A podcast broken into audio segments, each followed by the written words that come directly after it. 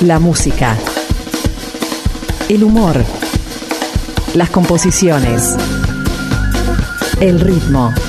La distorsión. En el lado R. Con José Redondo.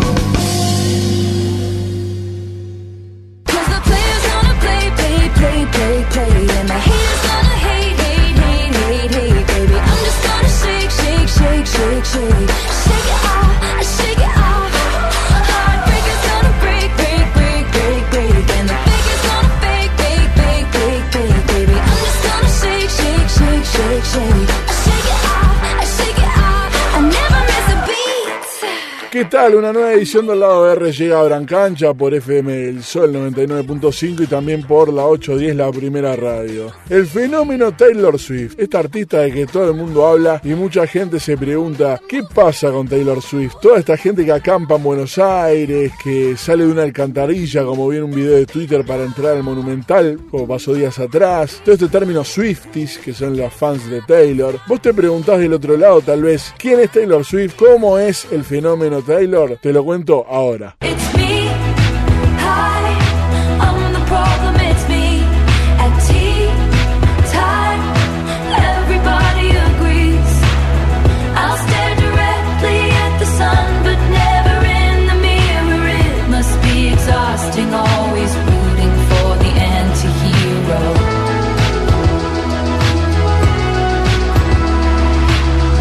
Taylor Allison Swift nace el 13 de diciembre de 1989 en West Reading, Pensilvania. Tiene raíces escocesas y obviamente su nombre Taylor es inspirado en el cantante James Taylor. Just yesterday morning, they let me know you were gone. Suzanne, the plans we made put an end to you. I walked out on the morning and I wrote down this song. I just can't remember who to send it to. I've seen fire and I've seen rain. I've seen sunny days that I thought would never end. I've seen lonely times when I could not find a friend. But I always thought that I'd see you again. Ella empezó en la música country e hizo una transición al pop y es una de las cantautoras más jóvenes que firmó por una disquera y es una de las artistas que tiene más ventas en la industria musical. Es de las 100 personas más influyentes del mundo y es un título que ha cosechado con mucho éxito en cada una de sus canciones.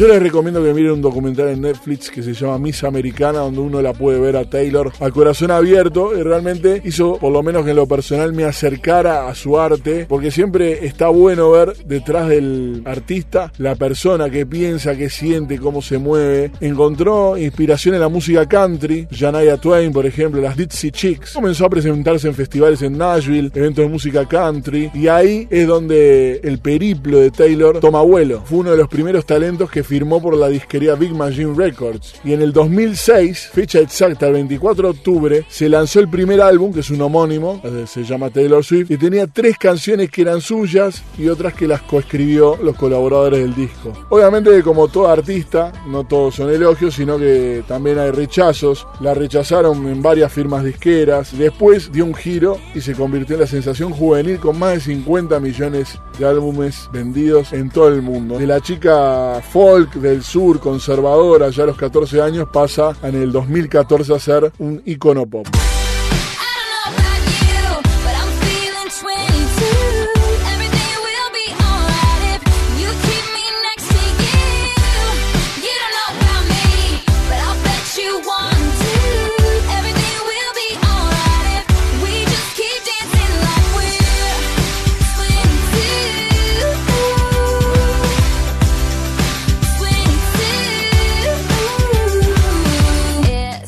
Video Music Awards de MTV año 2009, ella gana su primer premio y pasa algo curioso. Kanye West, cantante de hip hop, bastante polémico por cierto, sube al escenario cuando le van a dar el premio, se lo dan a Taylor, sube al escenario y profiere lo siguiente, que el video de ella estaba bueno, que lo que hizo ella estaba bueno, pero que este premio se lo merecía Beyoncé, algo muy violento, que vos ganes un premio y otro artista suba y te desprestigie de esa manera que hasta la cara de Beyoncé en la filmación de sorpresa es increíble, la crítica le afectó mucho, esta crítica es, muy violenta la, la actitud de Kanye y en su documental se pueden ver muchas de las cosas que tuvo que pasar Taylor para llegar a donde estaba hoy, por ejemplo, problemas alimenticios. Y ella dice en el documental de Clara, si veía una foto donde me parecía que tenía mucha barriga o si alguien decía que parecía embarazada, ¿cómo se castigaba? Eh, ella dice, me castigaba pasando hambre y dejando de comer. En aquella época no era consciente y me defendía si alguien se preocupaba por mí. Después agrega algo que reconforta porque supera la situación y dice, ahora estoy más feliz conmigo misma y no me importa si alguien dice que ganado peso. Porque tener una talla 38 en vez de 32 hace que mi vida sea mejor. No era así como debía ser mi cuerpo. Siempre hay un modelo de belleza que no puedes alcanzar.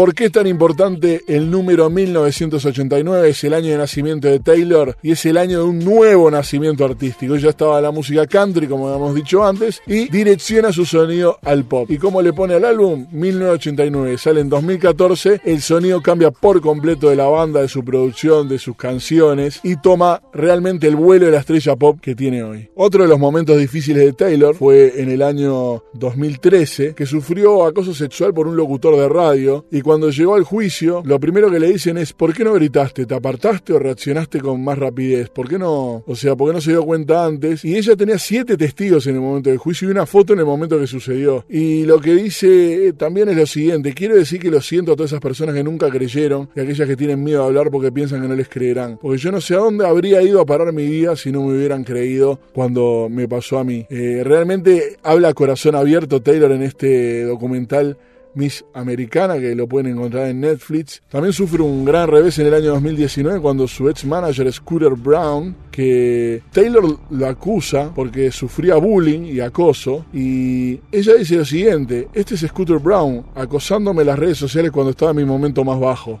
Está a punto de quedarse con toda la música que he creado. Eso comunicaba Taylor en el año 2019 sobre un incidente donde él se quedó con todos los derechos y el catálogo por 300 millones de dólares. Y cómo era la única manera de recuperar todo este legado que dejó Taylor. Ella, toda la música que lanzó antes de 2018, la tuvo que regrabar. Con la finalidad de que volviera a conseguir las regalías por sus canciones, ha regrabado Fearless, Red Speak Now y 1989. Le falta Reputation y Taylor, los álbumes Reputation y Taylor. Para recuperar el control de sus canciones, no le quedó otra que rehacerse.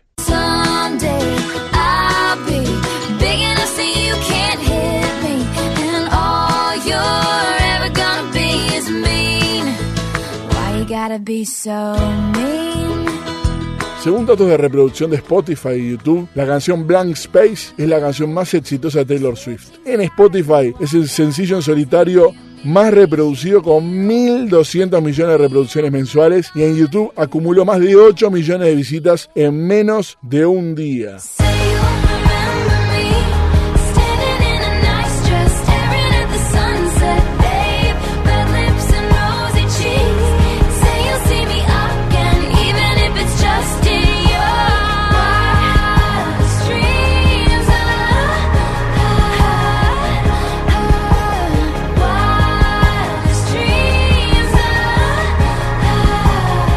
Cómo se les llama a las fans de Taylor Swift, tienen una denominación que es Swifties, que la siguen a todos lados. Por ejemplo, en Buenos Aires fue increíble cómo personas acampaban días y semanas antes. En los conciertos de Buenos Aires, solamente dentro del estadio, en las funciones que hizo, recibió a 220 mil personas, más todas las que quedaron sin entrada afuera, coreando cada una de sus canciones. Y de ese cambio que tuvo en el 2014 con el álbum 1989, se le ocurrió armar lo que se llaman las Secret Sessions, las sesiones secretas. Son fiestas exclusivas que tienen acceso solo los fans y escuchan el nuevo álbum antes que salga a la venta. Taylor Swift tiene un equipo de administración que se llama la Taylor Nation y ven las interacciones en redes sociales de los fans y ahí ven los que son más constantes, los que tienen apoyo incondicional a Taylor y de ahí eligen incluso una uruguaya, me acuerdo que fue y estuvo en Estados Unidos eh, con ella disfrutando de una Secret Session.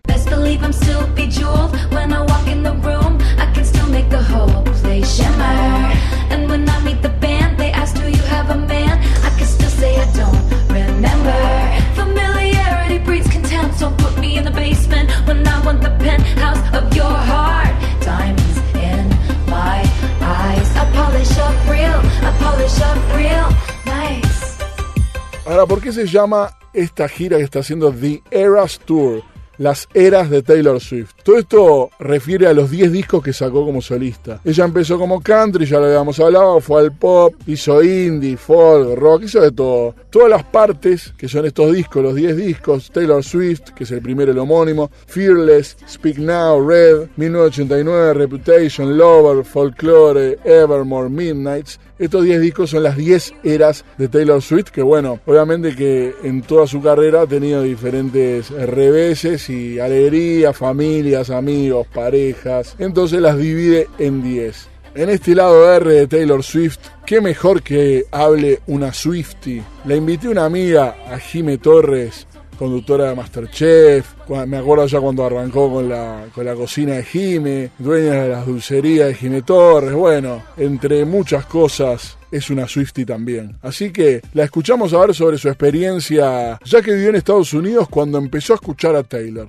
Hola a toda la audiencia de Gran Cancha. Yo soy Jime Torres y este es un mensaje especial para los y las Swifties. Bueno, ya deben saber que soy Swiftie desde hace muchos años. Yo viví eh, un año y medio en Texas cuando fui estudiante y allá en Texas, en la parte del sur de Estados Unidos, se escucha mucho la música country. En ese momento Taylor era cantante country y yo era súper fan de esta chica hermosa que con una guitarra y excelentes letras eh, te hacía incluso adentro de un cuarto de la universidad sentirte tan especial y tan conectada. Eran épocas en que no era tan fácil estar lejos del país, solo, extrañando a la familia, extrañando a los amigos y la verdad que las letras de Taylor desde el primer día, como se dice en inglés, eh, she had me at halo, que significa que desde el primer momento fue como un amor a primera vista. Así fue avanzando mi amor por Taylor a medida que ella iba sacando los primeros discos, me acuerdo hasta el día de hoy la primera vez que salió el Red no existía eh, Spotify. Uno tenía que comprar los discos en iTunes eh, previamente, había un pre-sale. Me acuerdo perfecto ya estar de novia con Capote y comentarle, che, ¿qué está pasando? ¿Qué está haciendo? Capote me decía, bueno, está mirando, está experimentando con nuevos ritmos, está tratando de hacer como más popular, saliendo del country y haciéndose más pop. Después me acuerdo perfecto escuchando todos sus discos hasta el,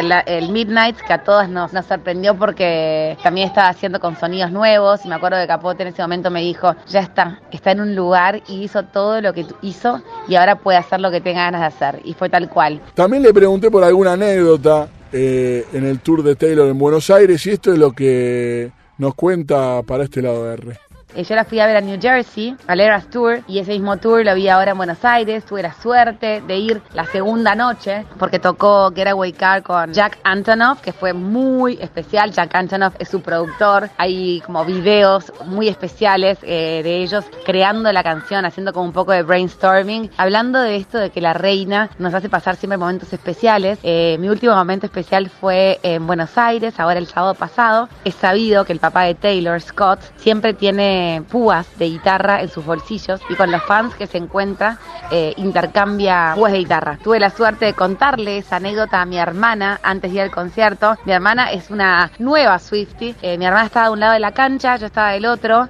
Yo le regalé a mi hermana Friendship Bracelets y tuve la suerte de tener un encuentro con Scott y al final, afuera de River, cuando me encuentro con mi hermana, me dice, mira lo que tengo para vos. Y había intercambiado una pulsera de la amistad por un pin, por una púa, dos púas de Midnight, las tengo ahora conmigo. Seguramente me hago un collar y las voy a atesorar para toda la vida. Jimmy, la verdad que agradecerte, agradecerle también a Max Capote, productor de La Voz y otro gran amigo. Y nos vamos, pero me quiero quedar con esto. Las críticas le afectan a Taylor, sin embargo, hay una frase que dejo para cerrar que la mantiene en el eje. Quiero conservar el lápiz afilado, la piel fina y el corazón abierto.